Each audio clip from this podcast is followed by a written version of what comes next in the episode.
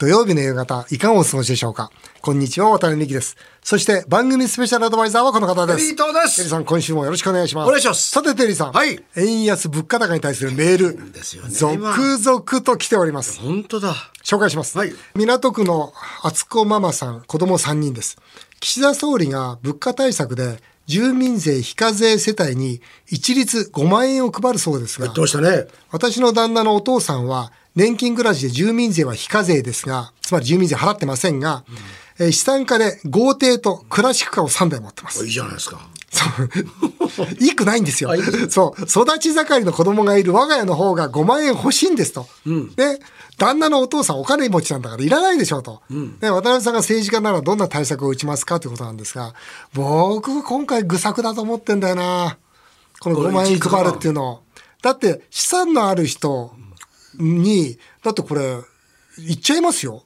言っちゃいますよねだからマイナンバーカードなんかでね、ちゃんと資産までもちゃんと把握した上で、本当に必要な人に、この物価高で苦しいだろうからって援助するのは僕は賛成ですよ。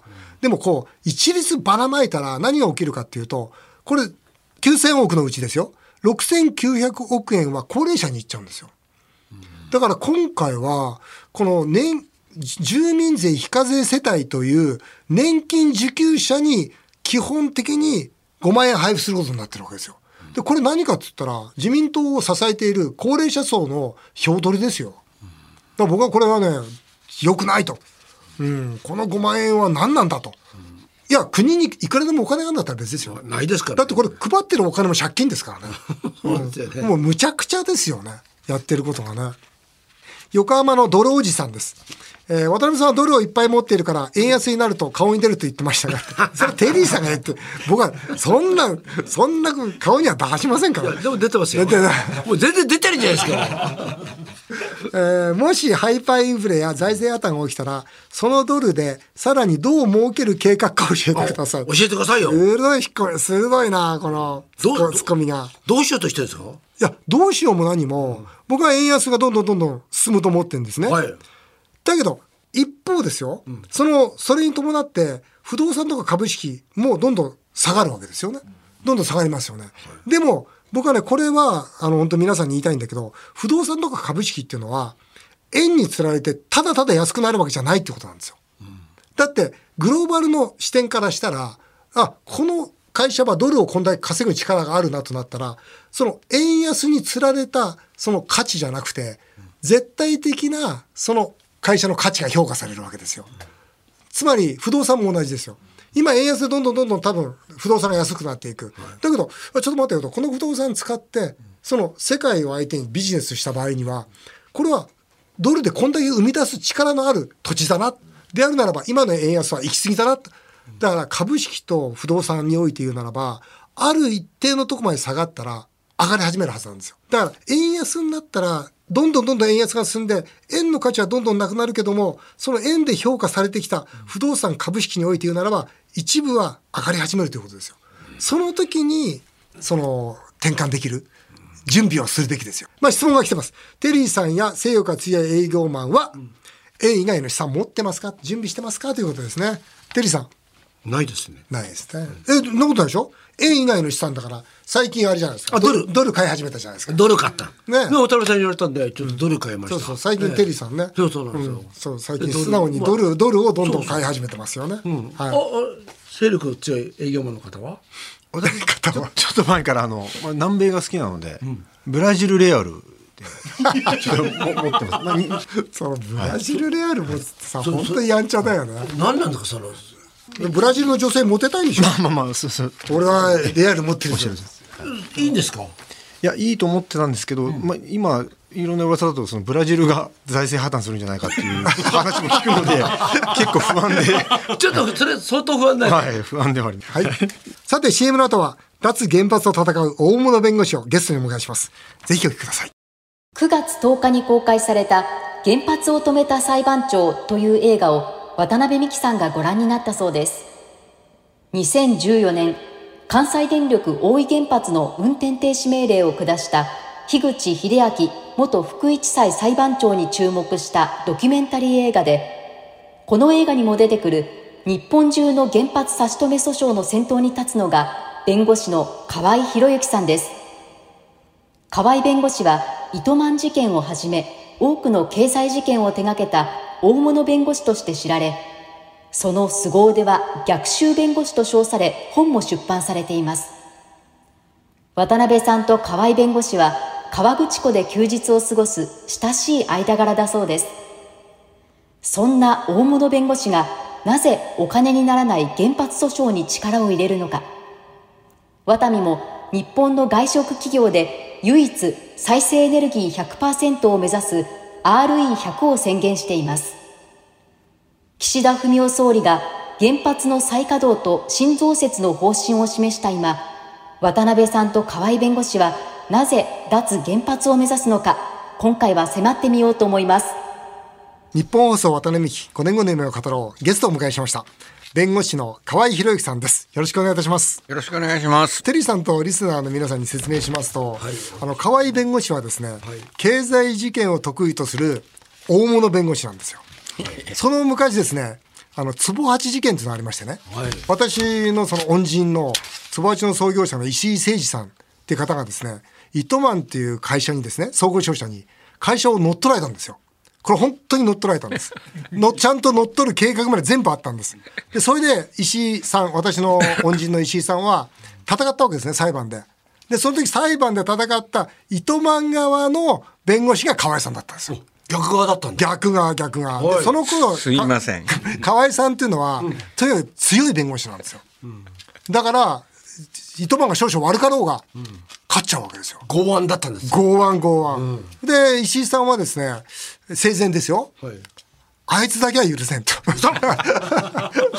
ああ、いつ河合を許さんと。あいつだけは許せないんだと。参った。言ってたんですよ。なるほど。でそれがたまたま、もう河口湖で出会いがありまして。渡辺さんと。そう。その紹介をしてもらって。で僕河合弁護士ふっと思ってもしかしたらあの時の河合弁護士かなと思って えもしかして糸恩人がそう許さんって言ったそう、人ですね。い糸満事件の河合さんですかって最初にお聞きしたのを覚えてまして、今でも非常に親しく付き合わさせていただいてるんですが、多分石井さんはですね、怒ってると思いますけどね。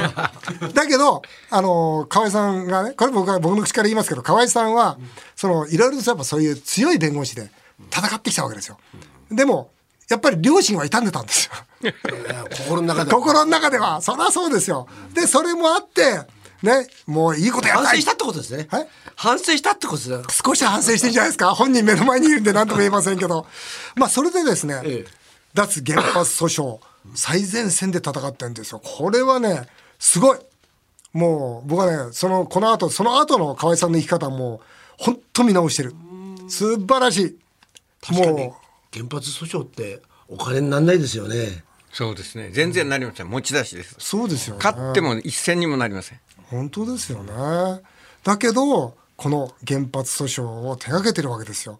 まあ、河合さん、はいまずはお聞きしましょう。なんでこの原発訴訟を手掛けるようになったんですか？それをやろうと思ったんですか？それはね、あの日本にとって一番危険なものは原発だっていうふうに分かったからです。ねで原発事故っていうのはね、あの他の事故と違って国を滅ぼす恐れがあるんですね。はいえーあれ福島原発見たら分かるし、チェルノブイリ見ても分かるんです。はいでで僕ね。あのすごくね愛国心が強いんですよ、はい日本のこと大好きなのねでこの日本をそんなね汚してそれから滅ぼしたりしなったら大変なことだと許せないとというまあ単純な正義感かな。なでそれが今から20年ぐらい前から、あー始まって、で今から福島の前ってことそうです。それで福島原発の事故の時に、ほれやっぱり俺がやってたことは正しいんだって言って、そこでもう一回エンジンがかかって、今日に至って、まあ直接間接、あの日本のすべての原発の差し止め裁判に関わってますけど、まあ僕だからね、一言で言うとね、愛国心と正義感だな。なるほど。単純なんです。うん、あの正義感あんまり前はなかったんですけど、ね、なんかしないけど正義感最近生まれてきてるんですよ。あの岸田総理がね、はいその原発の再稼働と新増設でいきなり唐突に発表してますけど、これどうですか？全く的外れですね、あのーその動機はね、ロシアのウクライナし侵略なんですよ。ですよね。それで、あそこから学ぶべきことはね、ザポリージャ原発の攻撃、それから選挙で分かるようにね、あの国防上、一番危険なものは、あの原発なんです、だから原発持ってるとね、あのアキレス腱持ってるのと同じなんですよ。ねだから国防上ものすごく不利な危険なものだから原発やめようという学習をすべきだった、今だってザポリージャ原発危機一髪ですからねまだ。まだまだわかんないうですよね。でだけどそうそういう学びをしないで逆にロシアからのあの原油やあのガスが来なくなっちゃった。大変だ、じゃあ電停電すると大変だ、じゃああの原発早く動かそうっていうね、なんか極めて近視眼的なね、的外れなあ学習をしてるっていうことで。とんでもない、えーことだと私は思います。なるほど。はい。あの甲斐さん映画原発を止めた裁判長、はい。見させていただきました。はい。ありがとうございます。感動しました。正直感動しました。もう福井地裁の樋口元裁判長この方が原発を止めたじゃないですか、それで何がすごいかってこの人定年退職した後原発反対ということの運動を始めるわけですよ、裁判長ですよもともと。もう本当にこの方のその真摯さというか、ひたすらな思いみたいなものがこう伝わってきましてね。あありがとうございます。うん。大変感動しました、はい。これあのまずこの裁判長画期的な判決をしました、はい。まあ主文がね、はい。素晴らしかったんですが、はいあの簡単にこれどうしてこの方は裁判で原発止めたか教えてもらえますか？あのね、難しい科学論争の末にあのこのいい判決が出たんじゃなくて、はい。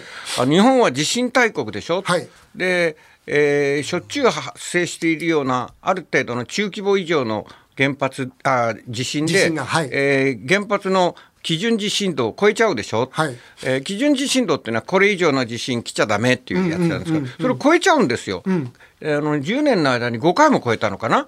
でそれじゃあ危ないじゃないと、じゃあダメだよこんなもの。地震大国なんだから、あのーそんな地震に弱い原発ダメ。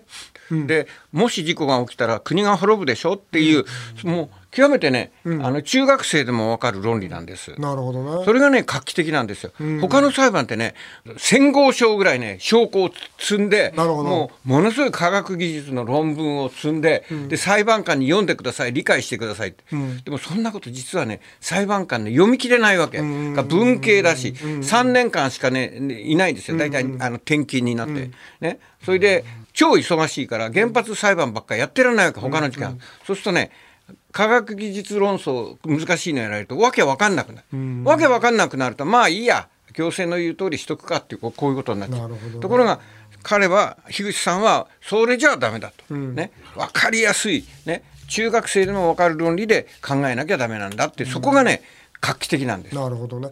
テリーさんね、この映画の中で出てくるんですけど、その住宅メーカーが、その、まあ、この家が耐震性がどのぐらいっていうのと、日本のその原発と比べると、住宅メーカーが建ててる家の方が耐震性が高いんだって。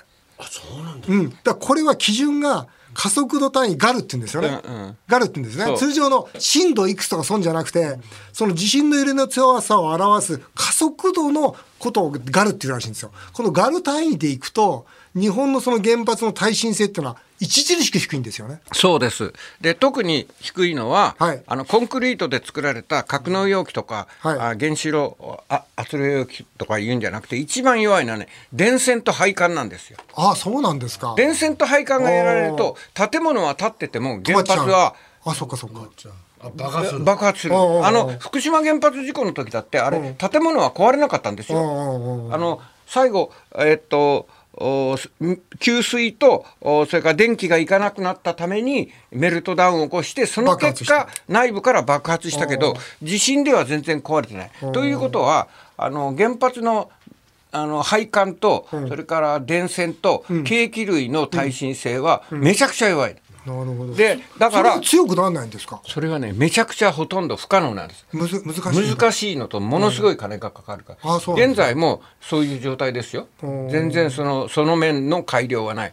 だからね普通の人はあのいくらなんでも原発がね普通の一般住宅より弱い、そう思わないと思わないじゃないですか。もう10倍ぐらい強いと思ってますよ。逆なの。本物作って本物で揺らすから。もう実験がちゃんとできてでね彼ら企業はやっぱすごいねものすごい努力して。るだけどあの原発ってねあのそうやって実際に揺らしてみ見るわけにいかないわけよ。ね、で事故起きちゃうか。ら、まあそでそれ一旦作っちゃうと実際ね耐震性どれぐらいあるかねそうですよね。試せない。それは試せないわ、そりゃそうだわ。はい。この樋口さんが、その差し止めしましたよね、しかしその後名古屋高裁ですぐ逆転判決出るじゃないですか。はい。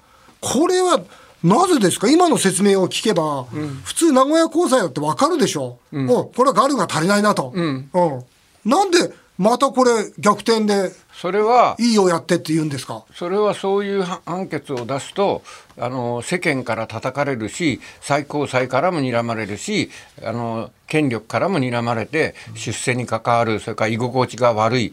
そういうねあの右近左弁というかあの忖度する裁判官だとそういうことになっちゃうんですよ。であのまあへりくつつけてね、いやあのいろいろこの論文だとこう書いてあるとかねいろんな理屈つけたり、それから最後は規制委員会があの動かしていいって言うんだからいいんだよっていうさ最後そこに頼っちゃうわけ。そうすると結局司法的チェックはない。行政が決めたらその通りっていうことになっちゃう。なるほどな。あの、私もね、あの、自民党議員だったじゃないですか。まあ、部会でね、東京電力は絶対倒産させるべきだと。そして、この原発は止めるべきだという発言をしたらですね、自民党の議員からですね、マイクでですね、自民党の議員はそういうこと言っちゃいけないって。本当に言われたんですよ。どういね面白いでしょこの話。自民党の議員はと自民党の議員は言っちゃいけないのかと、なんでだろうな。ここですよね。議員なんてのは個人個人そうそう。もう僕ね、本当にそうやってね、マイクで怒鳴られたのはね、すごい。衝撃だったんで、もう新鮮だったんですが、その、原発を推進しようとする議員がやたら多いわけですよ。これ、河合さんどうしてだと見てますか？はっきりしてますよ。はい。あのおお金の直接間接にお金の毒まんじゅう食らってるからですよ。それはもうはっきりしてるんです。あのね原発と動かすっていうのはすっごい目の目先は儲かるんですよ。燃料費があの石炭とか石油とか LNG と全く違ってね、で原発1機動かすと燃料費がどれぐらい節約されるかというと1日1億からね、1億5000万節約されるだから365日を動かしたらね、あの少なくとも500億、ね、多い場合は700億ぐらい節約になる、それだけ儲けが増えるわけ、ね、でそれ10機動かしたら7000億じゃないですか、ね、関西電力ならその口ですよ、そうするとそのねそうするとものすごい儲かるからそのうちの10分の1でもね、日本中にいろんなところにばらまく、メールが来てるんですね。ちょっと答えてください。えー世田谷区の正美さんです。夕刊富士のコラムを拝見しました。読んだ僕も読んだ最高ありがとうございます。うん渡辺さんの東京電力を倒産させないのはおかしいという主張に大賛成です。岸田総理は安全な原発を新増設すると言ってましたが、安全な原発などあるのでしょうか？家の隣に原発ができると言われたら誰だって嫌だと思います。安全な原発などありますか？河合弁護士ということで質問です。はいお答えありません、はいありません。はい。もしあるんだったら、はい東京都庁の前に作ったらいいんです高円寺の中山さんです。ワタミが本社ビルを再生エネルギー100%にしているのを夕刊で初めて知りました。はい。えー小池都知事が新築の屋上に太陽光パネルを義務付けましたが、なぜ国はそのようなことをしないんでしょうか？原発は二酸化炭素を排出しないからクリーンというイメージ戦略に私は違和感を感じますというメールです。なぜ国はと、先ほどのまた答えになると思いますが、なぜ国はこの自然エネルギーを推進しないんでしょうかはい。それはあのしなきゃいけないのはもう原理的には分かってるけど、はい。目先あのそれを推進するとね、はい。えー予算があの自然エネルギーに行っちゃって、はい。原発予算が減る。それが一つ。それ経済産業の予算一つですからね。そうですね、はい、はい。それから目先原発を動かして儲けたいという原子力村の欲求があるので、はい。えー自然エネルギーを本心は爆発的には増やしたくない。そうですね。うん、ブレーキをかけて、ね、ブレーキをねあの分かんないようにかけてる、うん。まあね。ある意味では分かってんだけど、ね、陰に陽に自然エネルギーのね、あのー推進をにブレーキかけてそれで渡辺さんでそのね、はい。あの記事読んだんだけど、はい。僕はね本当になんであなたはこんなによく分かってんのかなと思って。素晴らしいよ。ありがとうございます。それはなぜかっていうとね、はい。はい。僕はあの意見に150%賛成。どこも直すとこない。ああれあのあ、そうですか。うん。いや、もう河合先生にそうやって言っていただくと。それでねよくこんな経営者で分かるなと思ったんでそれはねあなたがね真面目な経営者だから。真面目でまっとうにものを考えてる経営者だからああいう結論なんですよ。それでねそのおだからほもっと褒めてあげてください。だから、あ の調子に乗りますから。真面目になる、真面目に考えれば、ああいうね、原発はもうやめなきゃいけない、自然エネルギーは推進しなきゃいけない、営農型自然、あの、太陽光発電は素晴らしい。これね、絶対に誰もが最後たどり着く結論なの。とりあえず一番ね、実力があるのは太陽光と風力。で、それを増やしていって、ね、あ太陽光や風力発電はね、安くて安全で儲かるんだってね、分かれば経済界はね、みんな行きますよね。バーっていく。だってみんなねおお金儲け大好き人間だから、ね。でやっぱりでしかも正しいことやって金儲かるってこんないいことないから、ね。でそうなるとところでなんで原発やってんだっけ、あやめようか、みたいになってくる、でそういうねブレイクスルーがねいつか来る。ね、僕はだから5年以内に来る。だから5年後の夢っていうのは僕ね、はい。そう書いたんだけど、はい、まあ、ちょっと待ってください。この番組では毎回ゲストの方に質問をしてるんです。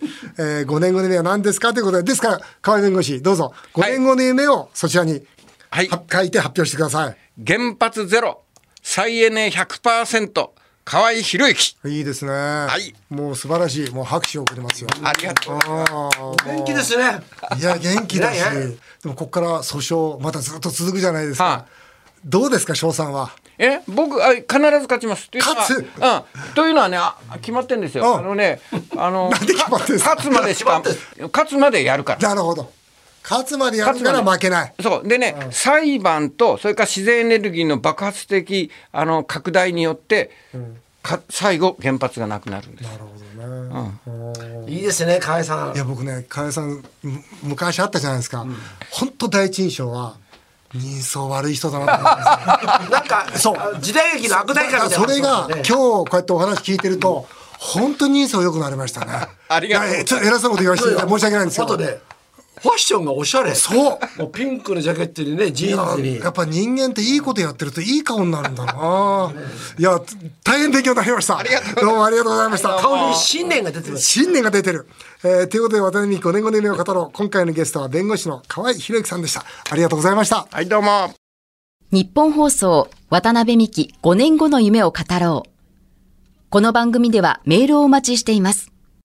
渡辺さん、テリーさんへの質問、相談、何でも結構です。メールアドレスは、夢5アットマーク 1242.com 夢5アットマーク 1242.com メールを読まれた方には、ワタミとテリー伊藤さんが組む唐揚げの天才のオリジナルステッカーをプレゼントします。この番組は放送終了後、毎週、ポッドキャストでもお聞きいただけます。詳しくは番組ホームページをご覧ください。渡辺美希5年後の夢を語ろう。この後も素敵な週末をお過ごしください。お相手は渡辺美希でした。あなたの夢が叶いますように。